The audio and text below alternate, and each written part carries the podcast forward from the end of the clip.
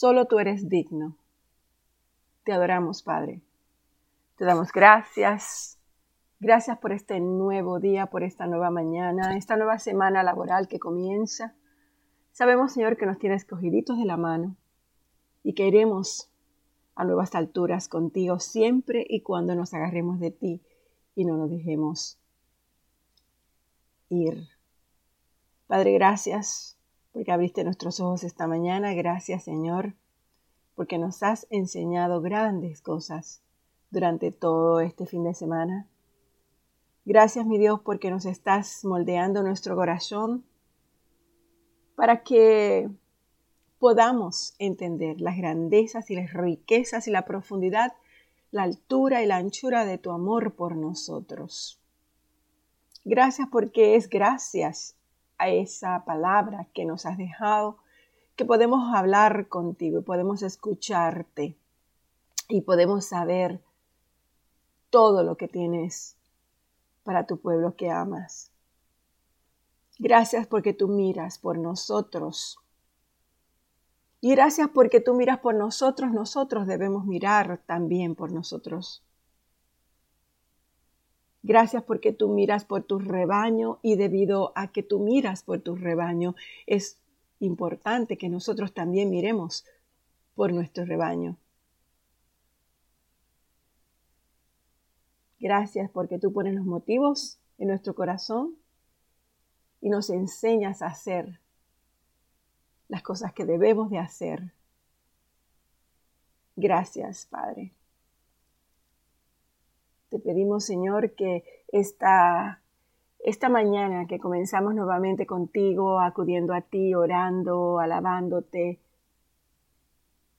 anhelantes de, de recibir una palabra nueva, anhelantes de ser moldeados por ti, sea el inicio de una semana de fruto, una semana donde permitamos a nuestro Señor, al Espíritu Santo también, que nos mueva y que nos lleve a accesar toda esa semilla de bendición que ha puesto en nuestras vidas y vivir así como personas bendecidas, hombres y mujeres bendecidos, dispuestos a hacer una bendición para las demás.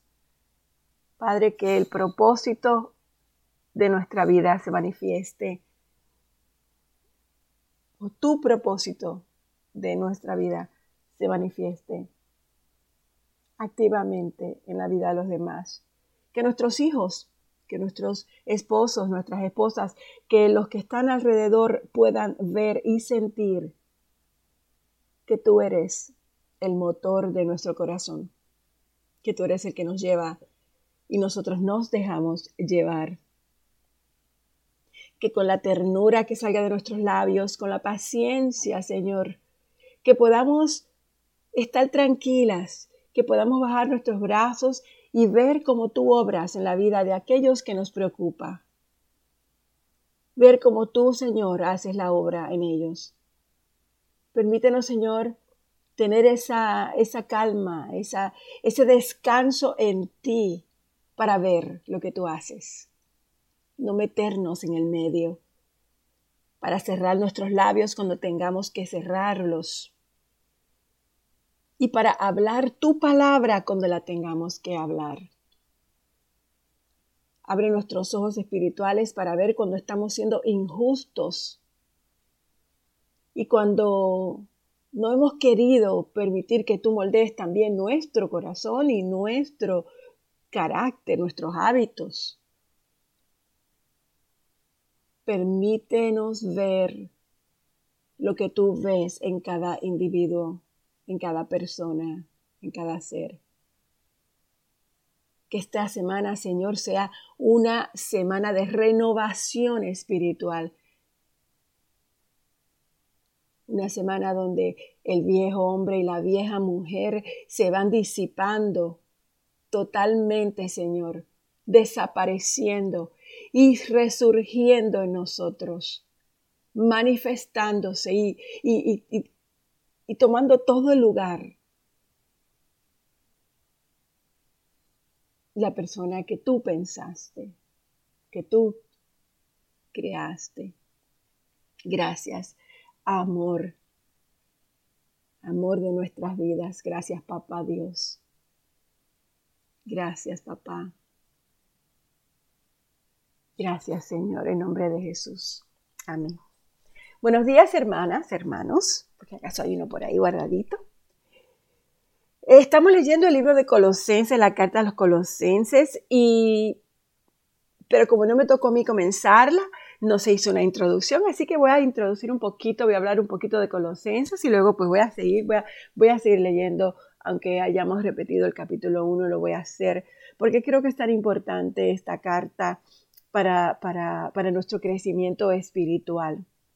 Esta carta fue escrita alrededor del año 58 y el apóstol Pablo dejó su base en Éfeso. Él viajó a Jerusalén y fue allí donde él eh, fue allí a entregar una colecta eh, para los pobres que, los seguidores de Jesús de Macedonia y de Acaya le habían recogido.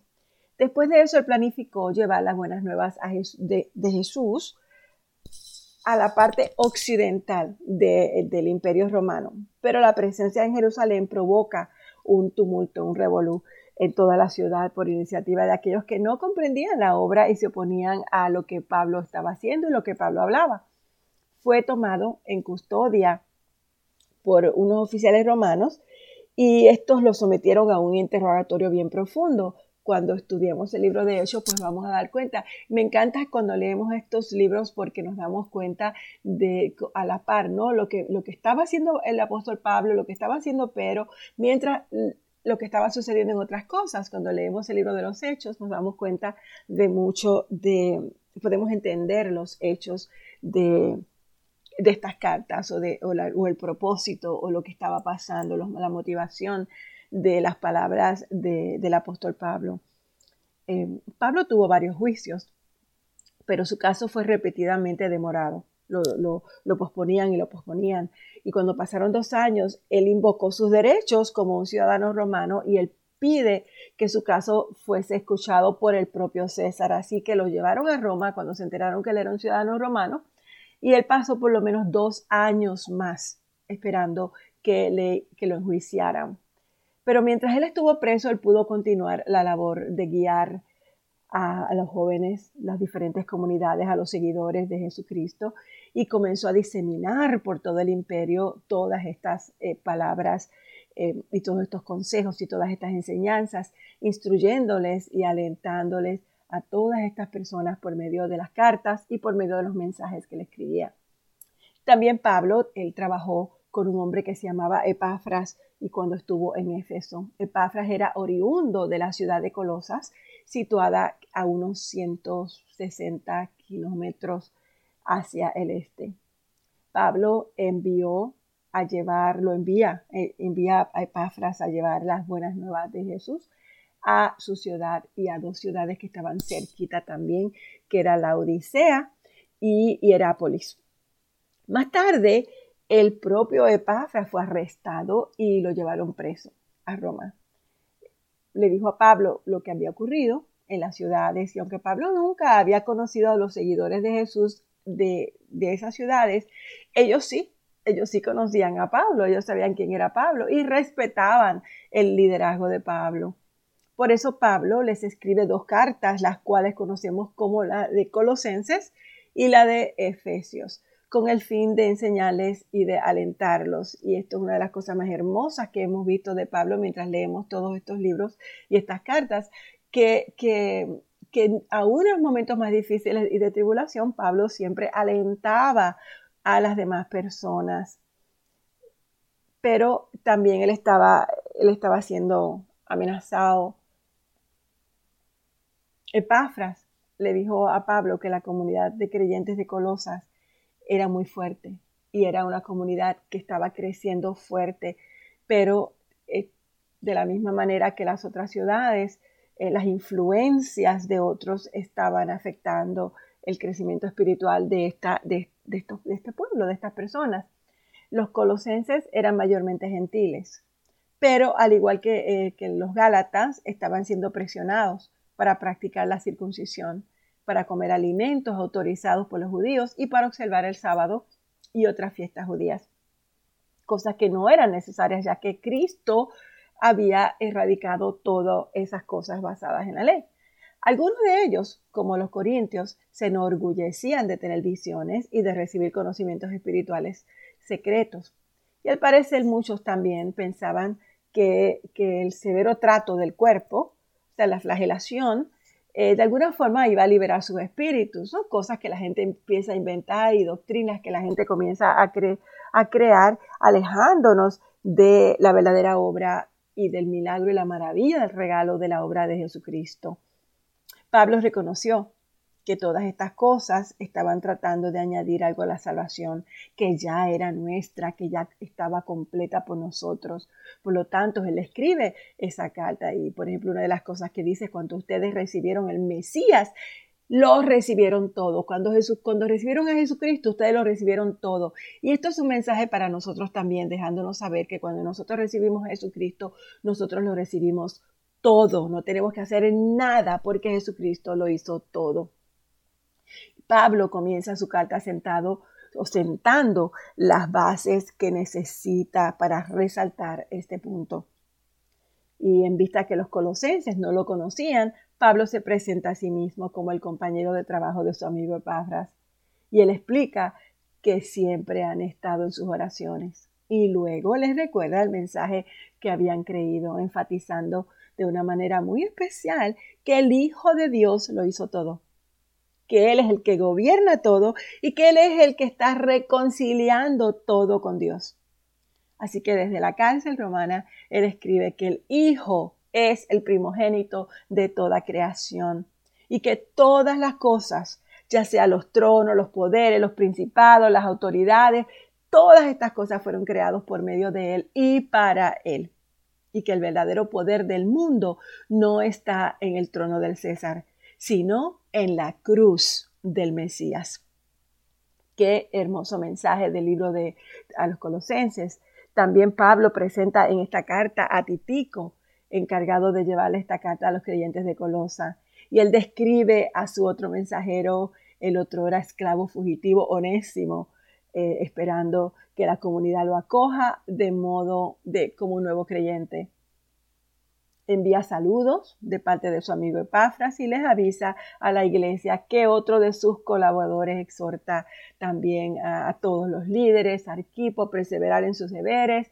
Y de esta manera Pablo y nos da el ejemplo de lo que es un buen pastor, un pastor que se preocupa por sus por su por sus pues, por su gente, por sus por las personas que han llegado a los caminos del Señor, se preocupa por el alma, se preocupa por la libertad y porque el conocimiento sea el conocimiento verdadero de Cristo Jesús.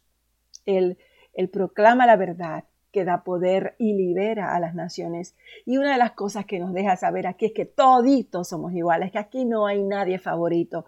Él dice que no hay griego, ni judío, ni circunciso, ni, ni, ni circunciso, ni circunciso, culto, ni inculto, esclavo, ni libre, sino que Cristo es todo y está en todos. Qué, qué lindo, ¿verdad? Qué bonita palabra. Así que Voy a volver a repetir el, primer capítulo de Colosenses y luego continuamos con esta carta, ya que tenemos una base eh, completa de qué la, la motivación y todo lo que Pablo estaba haciendo en relación a, su pueblo y más que nada la, la revelación del corazón pastoral y del amor pastoral de Pablo, apóstol de Cristo.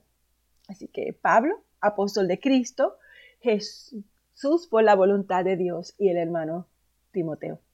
A los santos y fieles hermanos en Cristo que están en Colosas, que Dios nuestro Padre les conceda gracia y paz.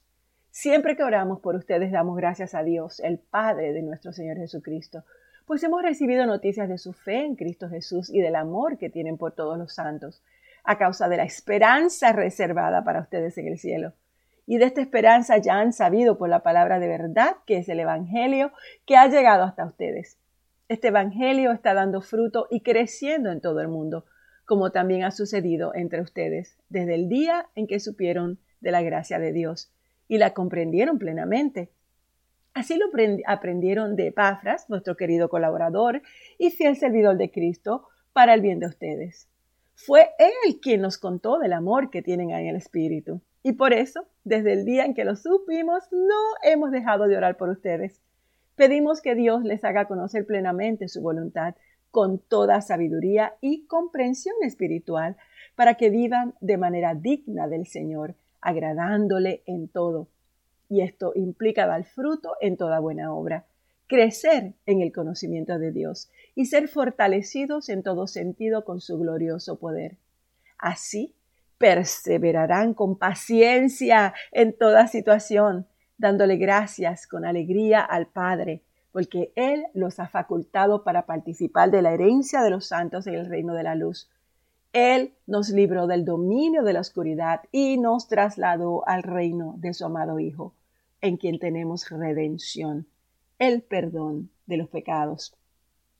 Él es la imagen del Dios invisible, el primogénito de toda creación, porque por medio de Él fueron creadas todas las cosas, en el cielo y en la tierra, visibles e invisibles, ya sean tronos, poderes, principados autoridades, todo ha sido creado por medio de Él y para Él. Él es anterior a todas las cosas, que por medio de Él forman un todo coherente. Él es la cabeza del cuerpo, que es la iglesia. Él es el principio, el primogénito de la resurrección, para ser en todo el primero, porque a Dios le agradó habitar en Él con toda su plenitud, y por medio de Él reconciliar consigo todas las cosas tanto las que están en la tierra como las que están en el cielo, haciendo la paz mediante la sangre que derramó en la cruz.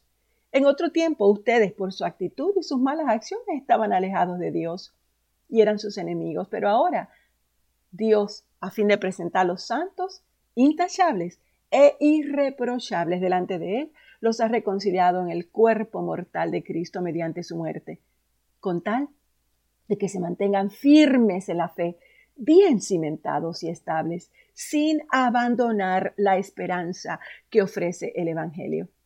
Esto es el Evangelio que ustedes oyeron y que ha sido proclamado en toda la creación debajo del cielo, y del que yo, Pablo, he llegado a ser servidor.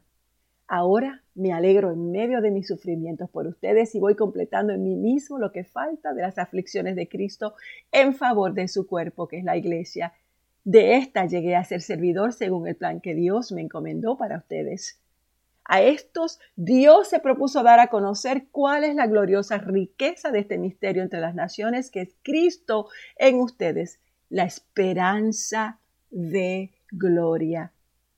A este Cristo proclamamos, a este Cristo proclamamos, aconsejando, enseñando con toda sabiduría a todos los seres humanos para presentarlos a todos perfectos en Él. Con este fin de trabajo, este es mi fin, esta es mi lucha, fortalecido por el poder de Cristo que obra en mí. Por este fin trabajo. Qué hermosa palabra cuando vemos un corazón de un pastor enseñando, amando, entregándose plenamente a su gente. Una de las cosas con las cuales él comienza en la próxima carta es hablándole sobre la lucha que él sostiene. Pero ya eso lo leeremos mañana. Padre, te damos gracias por esta palabra hermosa. Te damos gracias porque tú nos das aliento y esperanza al saber que no importa las circunstancias podemos continuar sirviéndote, que no importa la tribulación podemos abrir nuestro corazón para ti siempre. Gracias Señor porque nos has llamado Gracias porque nos apartaste. Gracias Señor porque esta palabra nos da vida, porque nos llena nuestro corazón de gozo y de alegría y de entendimiento y nos llena de tu amor, mi Dios. Ese amor, Señor, que solamente tú lo puedes dar, que solamente tú, Señor, lo puedes entregar de la manera que lo haces. Así que gracias, Señor, y declaramos que el Centro de Vida Cristiana, a partir de esta semana, entra en un nuevo propósito. Ese propósito que tú poco a poco vas abriendo, vas extendiendo, vas, vas despertando y vas impactando nuestras vidas en el cambio que nosotros debemos de hacer. Gracias, mi Dios. Gracias por esta esperanza. Tú eres nuestra esperanza. En nombre de Jesús. Amén.